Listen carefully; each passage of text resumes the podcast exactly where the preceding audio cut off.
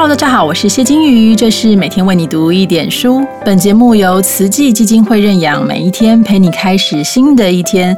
我回头看这六十天，好像有一种那种孙悟空被压在五指山下的感觉。其实也没有那么不自由啦，然后也是告诉自己说我这就是在家耍废救世界嘛，哈。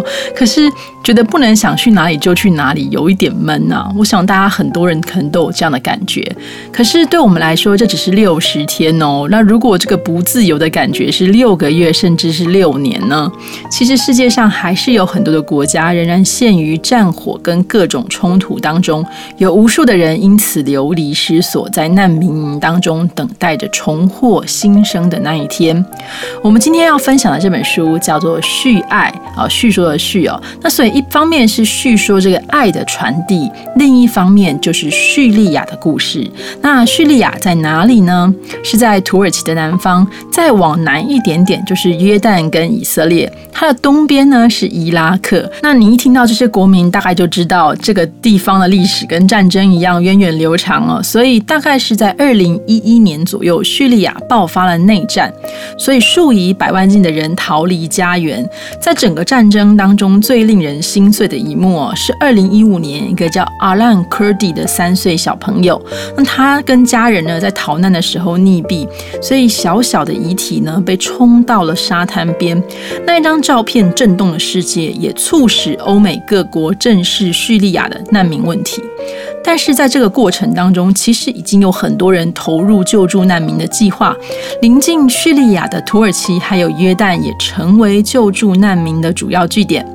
今天我们要读的部分呢，是叙爱中的篇章，由配音员刘爱玲小姐来朗读，谈谈叙利亚内战的始末，还有一个台湾人如何参与了救助的计划。叙利亚内战，这个在历史上留下重大刻痕的事件，因为人心不调及各种意识形态的冲突，造成数百万庞大的难民潮。无边的苦难涌向了亚洲、欧洲，甚至到美洲各国，演变成全球性的难民问题。这些怀抱着一丝憧憬离开故乡的难民，就像被纳入巨流的小水滴，推挤着彼此向前漫流。有人在旅途中途走上了人生的终点。有人几经挣扎，又重返失落的起点。但不论离开故乡多远，逃不掉的总是形影不离的苦难。受到茉莉花革命的影响，叙利亚从2011年爆发内战，历时多年仍未休止，数以百万计的人们被迫逃离家园，成为难民。根据联合国难民署于二零一七年六月二十日世界难民日发布的统计估算，至二零一六年底，全球因冲突而被迫流离失所的难民人数达到前所未有的六千五百六十万人，其中有近百分之三十一的人口都是未满十八岁的难民儿童，跨国避难的难民。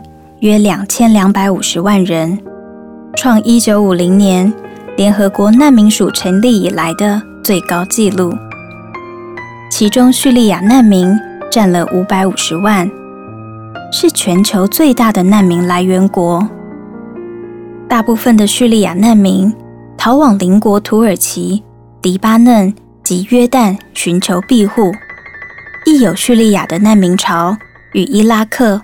阿富汗等国的难民汇流，一同冒险走上巴尔干之路。这段路从土耳其渡海到希腊，再行经马其顿、塞尔维亚、克罗埃西亚、斯洛维尼亚、奥地利等国后，最终抵达欧洲各国。面对庞大的难民潮，许多国家陷入国家权益与人道救助的两难。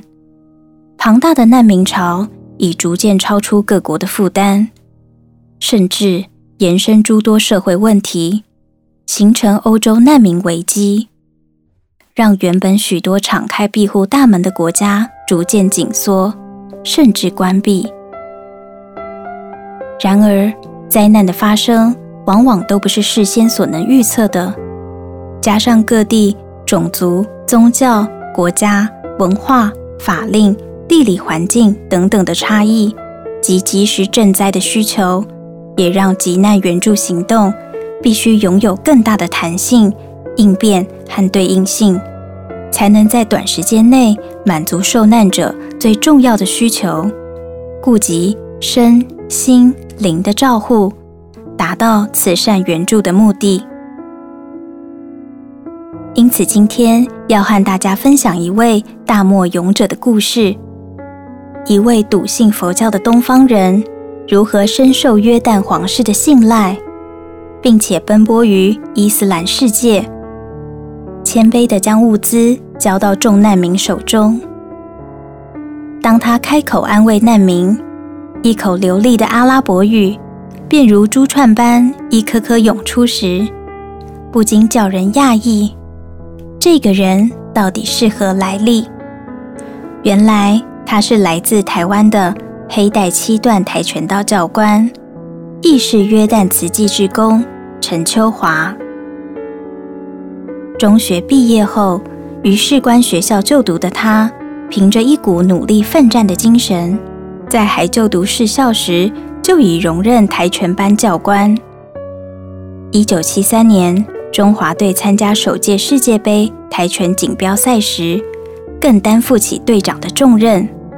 在他带领下，中华队果然一举夺得团体组铜牌。在遇归国后。民众为之疯狂。我们那时候简直是横着走的。回想起年少轻狂，陈秋华忍不住笑了。约在那时候，国防部特令征召好手，前往当时还有邦交的中东国家约旦，担任皇室亲卫队的跆拳道教官。陈秋华在技术、性格。与操守等项目都无人能及的情况下，轻易的脱颖而出。于是，一九七四年时，他只身前往约旦，担任皇室亲卫队教官。当时，约旦国王是胡迪，还有一位哈山亲王。陈秋华带着台湾人的诚恳朴实、舞者的沉镇威仪来到约旦。凡事一丝不苟，让胡迪跟哈山都十分赏识，也因此被哈山钦点为健身教练。国王胡迪看了他的身手大喜，更决定将跆拳道推广为全国运动。一九八八年，陈秋华带领选手参加汉城奥运。拿下约旦运动史上第一面奥运铜牌，好消息一传回安曼，全国情绪沸腾。一下飞机，国家沙漠团一队穿着礼服的小王子已经在红毯一端，持着缎带鲜花，恭候这些跆拳英雄。而后担任哈山亲王侍卫长的陈秋华。一九九八年，在民意推举下，又带领选手在泰国亚运摘下两银三铜。一九九九年，阿拉伯联盟运动会更一鼓作气夺冠，把约旦跆拳界士气与国家优越感打了起来。登上巅峰的陈秋华，有感年岁渐长，在约旦三十年。已经培养出五代数千位徒弟，光第一代黑带学生就高达一千人。他更报名参加在韩国举办的段位检定，成功拿到八段位阶，这个象征武学大师的荣誉。这时，他体认到学无止境以及导师良师的重要性，心境。却突然空虚了起来。自己可以成为学生的良师，那自己的良师在哪里呢？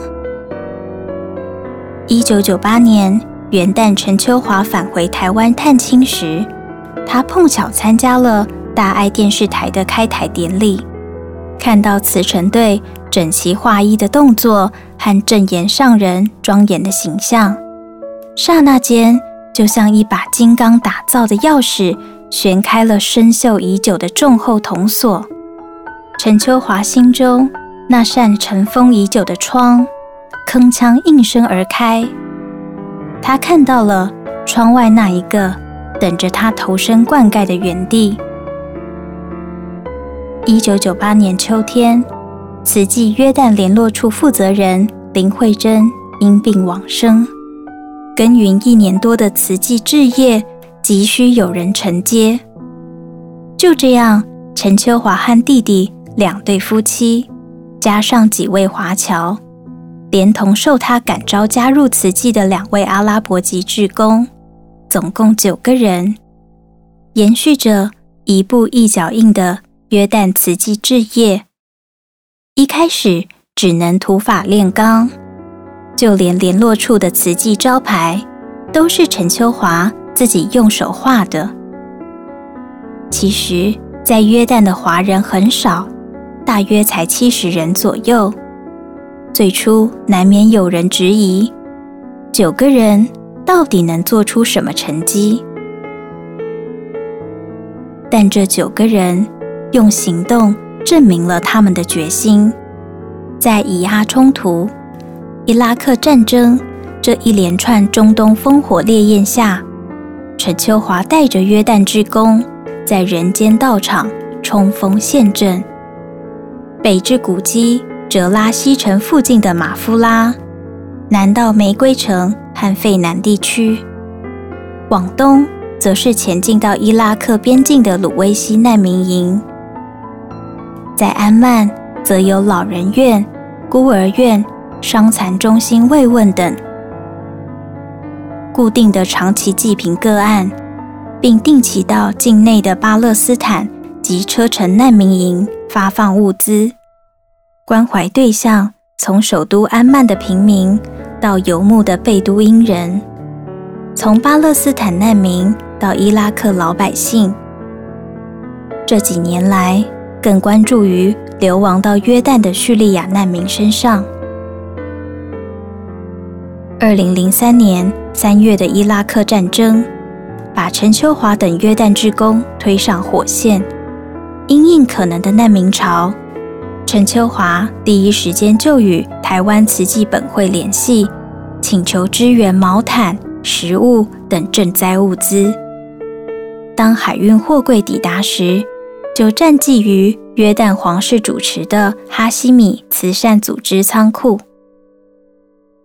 接着，在四月初探访鲁威西难民营后，为三个从伊拉克要到阿拉伯联合大公国找先生。找父亲的母女奔走，终于顺利凑足旅费，让一家人得以团聚。表定计划的南北各地发放行程，也不因战火而有所影响。五月底，更前进到伊拉克发放物资，把慈济的爱送到遭战火摧残的伊拉克。所有活动。都是这九人小组的集体成果。一位佛教徒在伊斯兰教的国度里，他手持戒律，把佛教的精神礼仪、毅力与勇气，还有慈悲温柔的软实力，都带进了这个国家。他不怕人说，不怕人排斥，自始至终尊重伊斯兰教。如今，面对数十万的叙利亚难民涌入约旦，常常以一天数百公里的行程奔走于首都和边境之间的大漠，他付出无求，所图只是替难民尽一份心力，希望他们能早日离苦得乐，愿人间平安无灾难。好的，谢谢艾琳。这阵子其实我们收到了蛮多来自不同国家的爱心跟关怀。其实有时候我们可能不知道为什么人家要对我们这么好。那也许是在某一个时间，曾经有谁在无意之间做了一件好事，那这样的善因结成了善的果子。叙爱中的故事，我觉得也是如此。其实即使到现在，叙利亚的动乱也还没有结束，而且还加入了其他各国的军队，所以事情变得更复杂了。我想请大家，我们一起静静的来替叙利亚的人民祈愿，希望他们可以早日脱离战争的痛苦。如果将来你有机会可以替这个饱受战火摧残的文明古国做一点什么，我希望你可以一起去试试看。我们明天见，拜拜。